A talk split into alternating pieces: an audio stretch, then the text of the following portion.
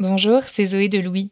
Devenir parent, c'est ouvrir la porte vers une nouvelle vie pleine de changements et vers un nouveau rythme qui est parfois compliqué à gérer. Comment continuer à sortir après la naissance de son enfant et comment trouver des lieux appropriés? Evian, l'eau parfaitement adaptée aux besoins d'hydratation des bébés qui soutient ce podcast, a recensé avec l'aide de jeunes parents les adresses idéales à Paris, Lyon et Marseille pour sortir avec ses enfants. Evian soutient les nouveaux parents dans leur mode de vie et leur approche de la parentalité. Un peu comme Fête des Gosses finalement. Merci à Evian pour leur soutien et bonne écoute. Tu ne devrais pas le laisser dormir avec toi. C'est dangereux. Tu devrais pas le faire dormir dans une autre pièce. Tu devrais pas l'avoir tout le temps sur toi. Tu ne devrais pas le coucher sur le ventre. C'est dangereux. Tu devrais pas lui faire autant de câlins. C'est dangereux. Tu devrais l'allaiter. Tu l'allaites encore. C'est malsain. Tu devrais te faire confiance. Mais pas trop. Tu es dangereux. C'est dangereux. Dangereux. C'est quoi? Toutes ces recommandations contradictoires qui varient selon les époques Comment ça se fait qu'on a pu dire aux parents, sur le ton le plus sérieux et moralisateur, et surtout aux mères, tout est son contraire? Ah non, non. Ah si, si. Mais si Ah non, mais si Non Oh là là, quel bordel Pourquoi les recommandations changent? Et qu'est-ce que ça produit comme fragilité, comme incertitude chez nous, parents? Moi, jusqu'à preuve du contraire, je suis Marine Revol. Bienvenue dans Fête des Gosses. Ou peut-être n'en faites pas. Faites des gosses Fête des gosses. Fête des gosses.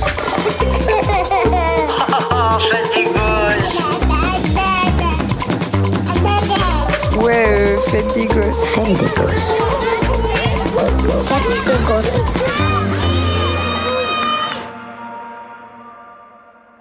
Il faut d'abord que vous sachiez.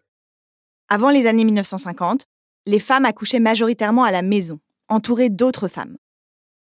Là, je sais que vous imaginez l'impératrice Sissi en train de mourir de douleur, seule sur son lit à un mètre du sol. Mais dans les familles, disons, moins dysfonctionnelles et moins propriétaires de châteaux, les jeunes mères étaient aussi aidées par les autres femmes. C'est vers ces femmes qu'elles se tournaient pour apprendre à devenir parents. Puis, ce qu'on appelle le grand déménagement est arrivé. Les femmes n'accouchent plus à domicile, mais en maternité. Et c'est là qu'on commence à multiplier les recommandations.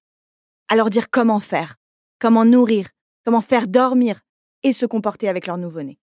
Et donc, à partir du moment où toutes les femmes accouchent dans des institutions de soins, il y a évidemment des manières de faire euh, qui sont plus protocolisées. Il faut régler les choses pour que tout se fasse de la même façon. Celle que vous venez d'entendre, c'est Maï Ledu. Elle est sage-femme, docteur en sociologie et secrétaire de la Société d'histoire de la naissance. Et elle m'explique qu'à partir des années 50 et de l'avènement massif des accouchements en institution, le discours qu'on tient aux femmes change du tout au tout. Il se transforme en un fort discours hygiéniste. Un fort discours hygiéniste et puis un discours comme quoi il y a besoin euh, du corps médical et d'une prise en charge relativement technique et médicale et professionnalisée. En gros, ça devient vous n'êtes qu'une femme, vous n'y connaissez rien, laissez plutôt faire les médecins. Et puisque les femmes accouchent majoritairement dans les institutions de soins, une logique économique impose de rationaliser les naissances et de standardiser les protocoles. Les institutions doivent être rentables et donc gérer l'afflux de femmes qui délaissent le domicile pour accoucher en maternité. Il faut optimiser les naissances. Notamment par l'architecture des lieux, avec les cellules Bridgman, un dispositif apparu dans les années 70 et qui a perduré jusque dans les années 90 dans certaines maternités. Ce qu'explique Maë Ledu dans son livre Toucher pour soigner. Imaginez un grand parallélépipède. Je vous laisse quelques secondes pour googler parallélépipède. Imaginez donc un parallélépipède divisé en trois parties, séparées par des portes vitrées. Moi, je l'ai connu principalement euh, dans les hôpitaux de l'assistance publique euh, de Paris, d'où je suis donc arrivée dans la fin des années 80. Et c'était incroyable hein, parce que il y avait donc les, deux chambres des mères, donc avec des chambres de deux lits, et au milieu, il y avait une espèce de pièce vitrée euh, qui était la nurserie. Et à l'intérieur de ces pièces vitrées, eh bien, il y avait le berceau avec le bébé donc de chacune des femmes euh, en face, mais dans une pièce à part. Et moi, au moment où j'étais fin des années 80, encore une fois euh, à la PHP à Paris, eh bien, il fallait euh, quand la femme devait donner le biberon, parce que bon, c'était quand même beaucoup, principalement le biberon à cette époque-là, eh bien, il fallait qu'elle appelle l'auxiliaire de puériculture, la sage-femme ou l'étudiante sage-femme, pour qu'on vienne ouvrir la porte hein, et puis euh, lui permettre en fait d'accéder à son bébé. Ce parallélépipède, en plus d'être imprononçable, dit autre chose. Il dit que d'autorité, on a régulé la présence des mères auprès de leur enfant, par l'aménagement de l'espace, mais aussi des stricts horaires de contact limités au repas. Les femmes ne sont plus considérées comme capables de prendre soin de leur nouveau-né. Même le bain du bébé est alors donné par une professionnelle, sans les parents. Et ça ne s'arrête pas là. Je m'étonne toujours du peu de femmes de l'âge de ma mère qui ont allaité leur enfant au sein. La mienne m'a toujours rabâché qu'elle n'était pas une vache. Mais ce refus d'allaiter n'était pas uniquement lié à son engagement féministe. Les institutions ont organisé une disqualification de l'allaitement maternel. Et par la même occasion, ont mis dans la tête des femmes qu'elles n'étaient pas capables de le faire toutes seules ce qu'on pourrait prendre pour une recommandation de santé, était en réalité motivé par autre chose. Et d'abord la rationalisation, comme l'explique Maïledu. Moi, quand j'ai commencé à l'école, fin des années 80, euh, quand une mère disait qu'elle voulait allaiter, oh ben, on levait les yeux au ciel, on se disait oh eh merde, hein, franchement, euh, il va falloir, euh, eh ben, il va falloir qu'on aille, parce qu'en plus, elle n'avait pas son bébé près d'elle, puisqu'elle était dans la nurserie. Ah, donc là, c'était vraiment galère, parce que toutes les trois heures, il fallait lui apporter, et puis il fallait s'occuper d'elle, il fallait l'aider, puisque il fallait lui permettre de mettre son bébé au sein. Et on est dans une période toutes les années 80, qui est une période de rationalisation des soins qui commence hein, dans les années 50. Et donc on est très embêté parce que il faut tout mesurer tout codé et, eh ben il n'y a pas de sein gradué. Donc c'est tellement plus rassurant pour un corps médical qui veut contrôler, qui veut rationaliser, de pouvoir dire, eh ben voilà, on va donner. Alors c'était très drôle, il y avait des biberonneries à l'époque, et, donc les bébés qui venaient de naître, donc euh, les biberonneries préparaient des biberons de 10 millilitres de lait. Quand ils étaient au deuxième jour, eh bien, c'était des biberons de 20 millilitres, puis ensuite 30 millilitres, puis ensuite 40 millilitres. Donc, en fait, en fonction du jour, c'était complètement protocolisé. Mais quand une femme allaitait, bah, c'était bien embêtant parce qu'on ne savait pas combien buvait le bébé. Donc, on était dans cette terreur de se dire, mais oh, on va pas savoir. Euh, combien il prend, et puis surtout, la femme, ben, ça va être compliqué, il va falloir s'occuper d'elle, elle saura pas, de toute façon, on partait quand même un peu de ce principe-là. Hein. Donc euh, voilà, c'était extrêmement compliqué.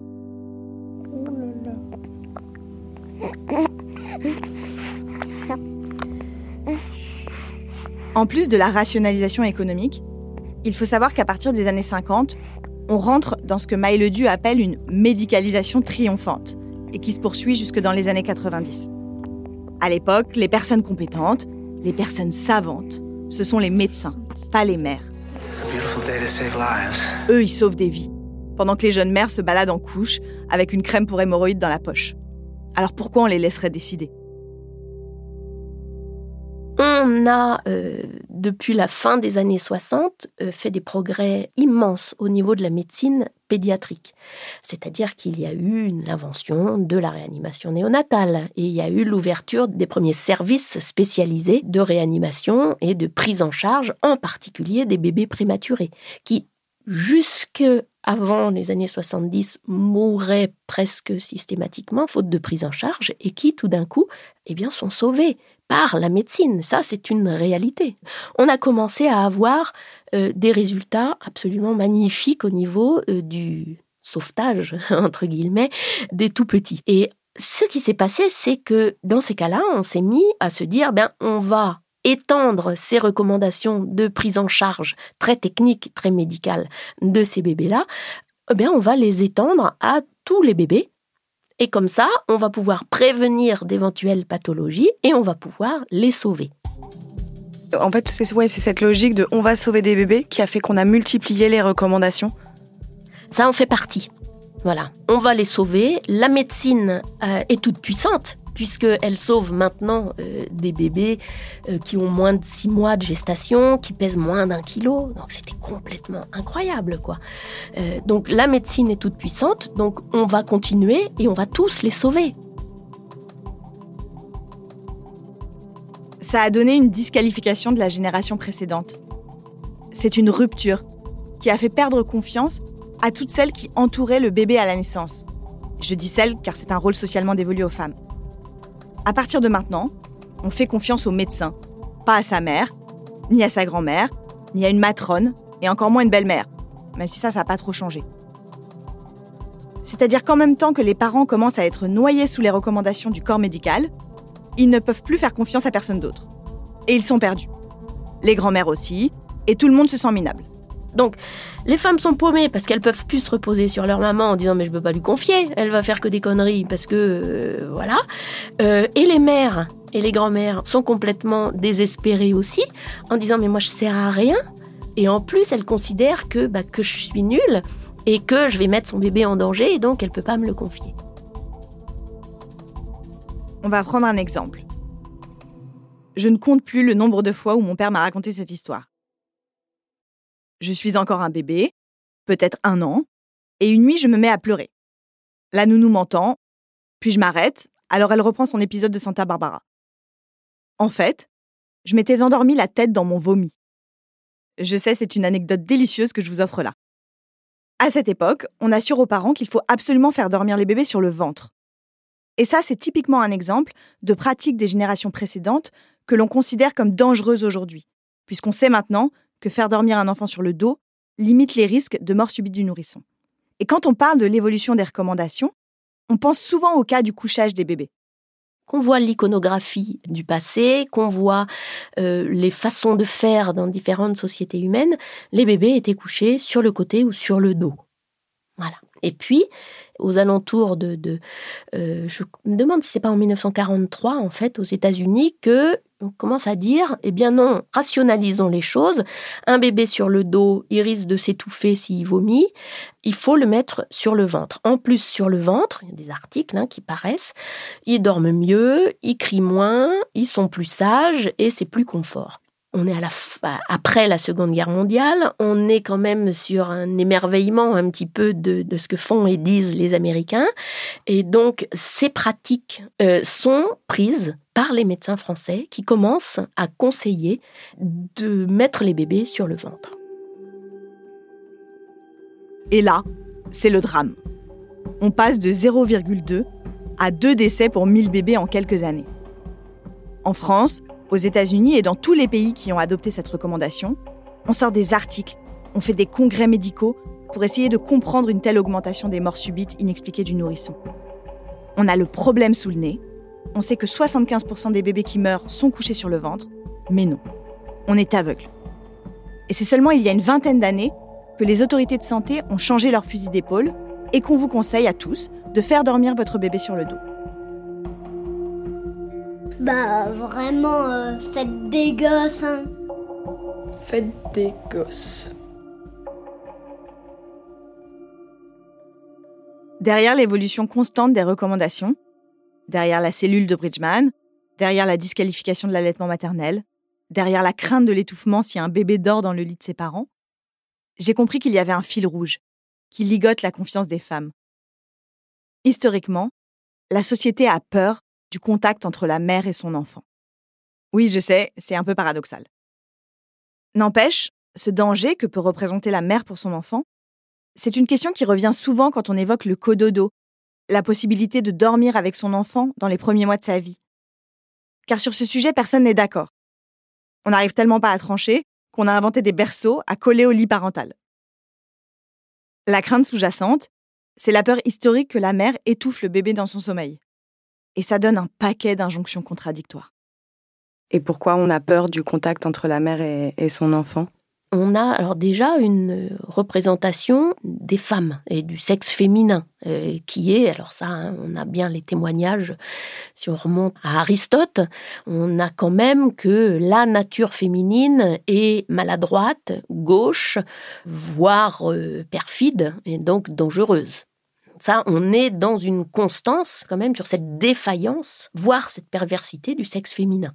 Ensuite, il va y avoir euh, ben, une crainte qui reste, et ça qui est assez constante, euh, c'est quand même le risque de la pulsion libidinale entre la mère et l'enfant. C'est-à-dire que cette proximité entre les corps terrifie la société, hein, en se disant, euh, ben voilà, il y a, y a jusqu'où, en fait, euh, le fait de, d'avoir du plaisir dans un corps à corps et dans une relation corporelle, euh, ben ça reste quand même à la fois douteux et à la fois dangereux pour le devenir des enfants en particulier. Si je résume, on se méfie des femmes, donc on va multiplier les recommandations pour les contrôler.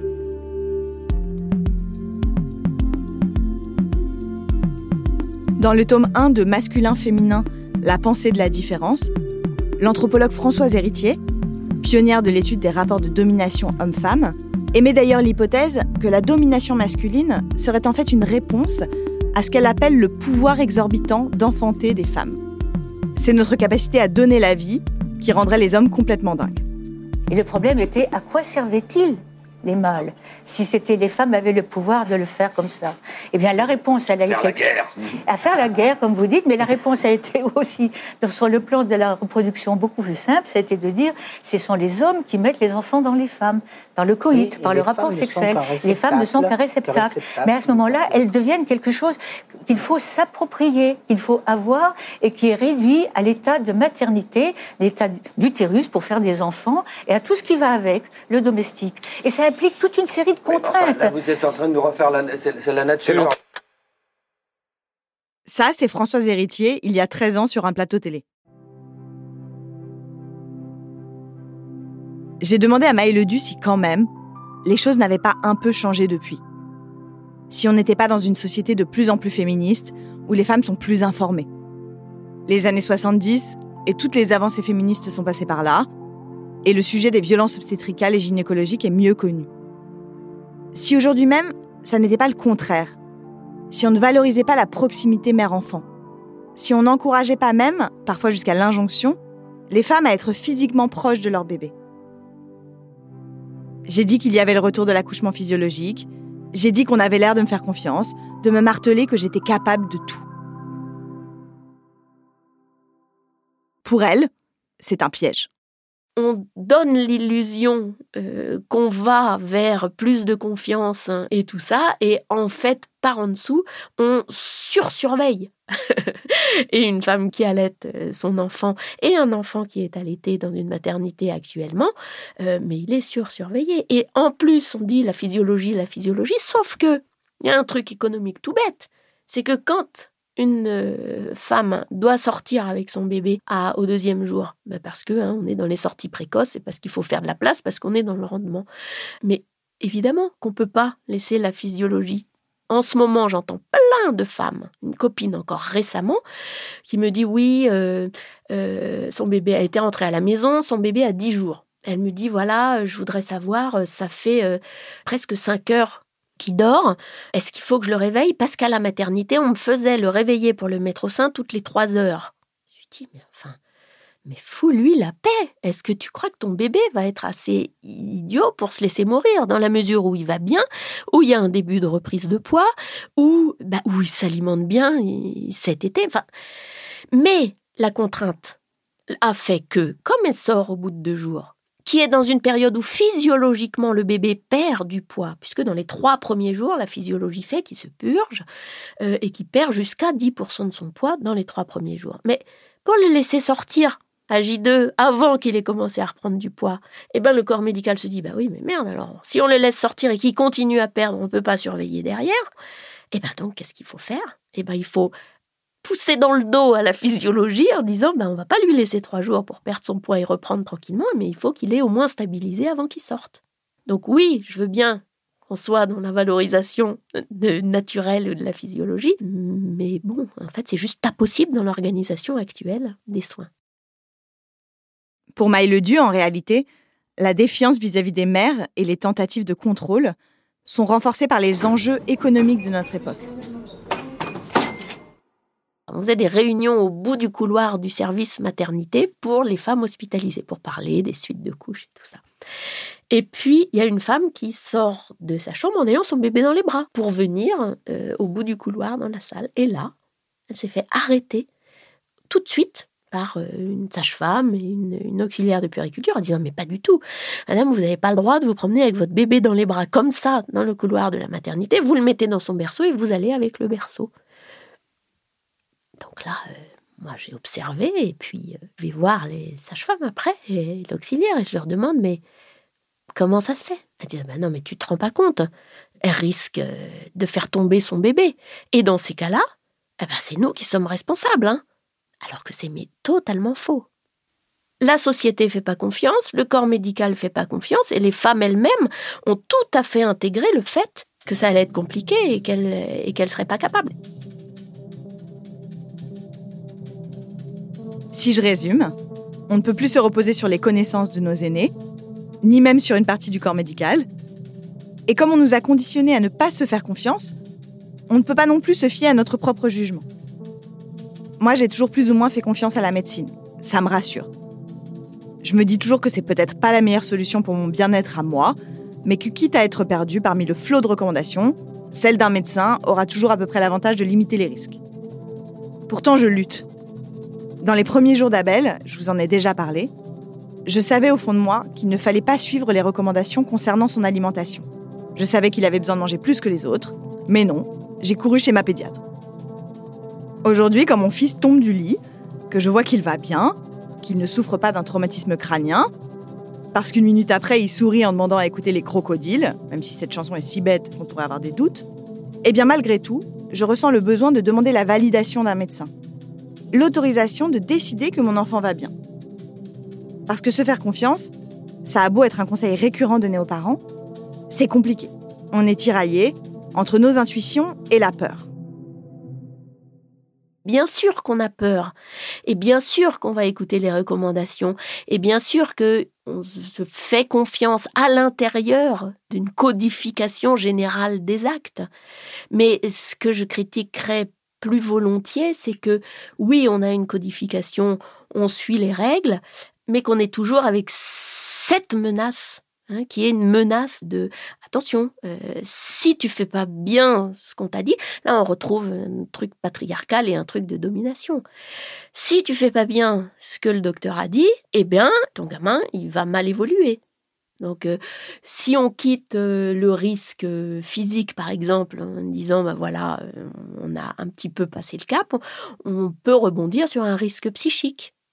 Si tu dors trop avec ton bébé, oui, d'accord, dans un premier temps, c'est bien, mais après, euh, est-ce que quand même il va pas avoir des séquelles émotionnelles, psychiques, des perturbations euh, Ben voilà, ça on l'entend. Hein. Euh, des femmes ou des couples qui dorment longtemps avec leur bébé, ben, il y a malgré tout toujours quelqu'un pour dire Ouais, mais enfin, c'est peut-être pas très sain quand même, tout ça. Alors comment s'y retrouver? Pour Maïle Du, c'est vers les autres femmes que se trouve la réponse. C'est auprès des autres femmes que l'on se donne l'autorisation de s'écouter, que l'on s'accorde le droit d'être un bon parent. Vers une autre femme en particulier.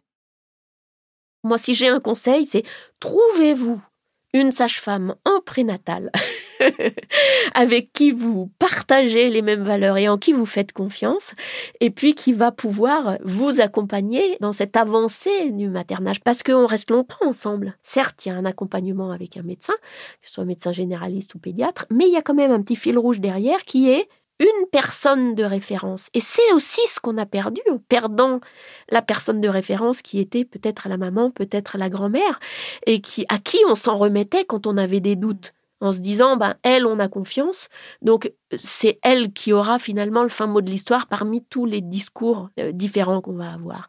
Et donc, moi, en tout cas, c'est ce que j'espère, en tout cas, et j'ai un peu l'impression, le rôle que j'ai pu avoir euh, avec beaucoup de femmes et de couples que j'accompagnais, d'être euh, la personne référente en n'ayant jamais la prétention de dire, c'est ça qu'il faut faire, j'ai raison mais en disant, ben voilà, euh, ce discours-là, il y a à prendre et à laisser, et de donner l'autorisation de faire des choix.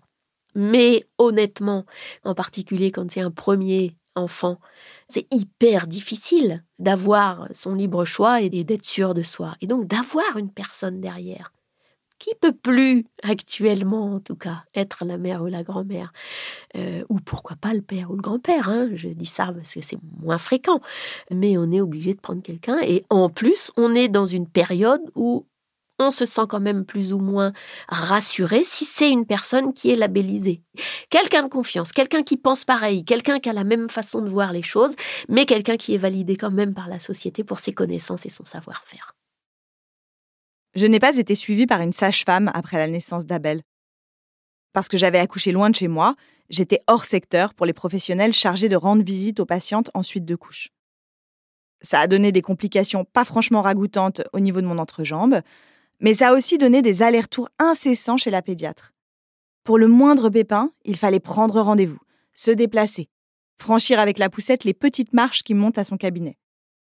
Mais j'ai eu de la chance, elle habitait près de chez moi, et elle répondait aux mails envoyés en pleine nuit, aux textos, aux appels. Elle était devenue ma référence, mon nord, mon sud. À cette époque, je l'aimais comme ma mère. Avec qui tu discutais? Docteur Fouineur. Mais enfin, Rachel, il faut que tu cesses d'appeler les gens à 3 heures du matin. Qu'est-ce qu'elle avait, Emma? Elle avait quelque chose qui n'allait pas, voilà. Et ne me prends pas pour une idiote. Alors, qu'est-ce qu'elle avait? Le hockey. Et puis elle a déménagé. Et à partir de ce moment-là, on a dû se débrouiller tout seul, se faire confiance, comme disent les mantras sur Instagram. Je crois que ça a plutôt pas mal marché.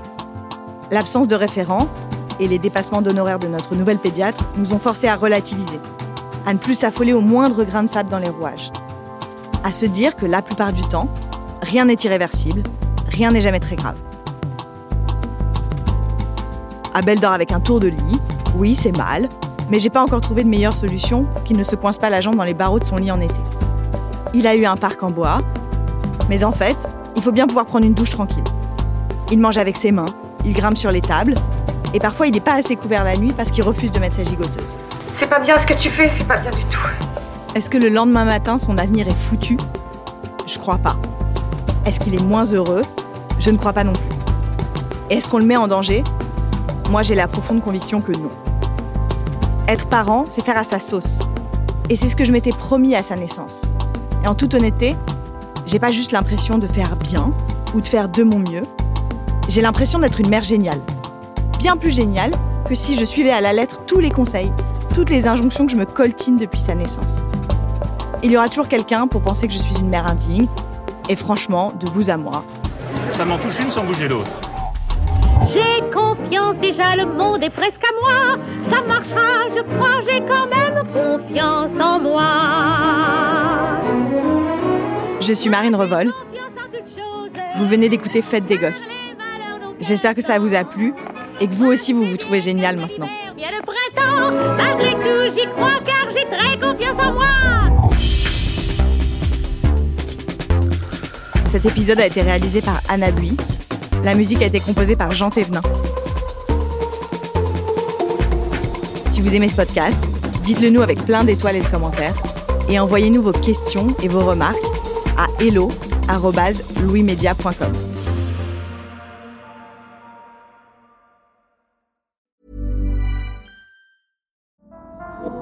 Vous ne le savez peut-être pas, mais en 2024, ce sont les 70 ans de la fin de l'Indochine française. Et aujourd'hui, plus de 150 000 personnes en France ont, comme moi, un de leurs parents né en Indochine.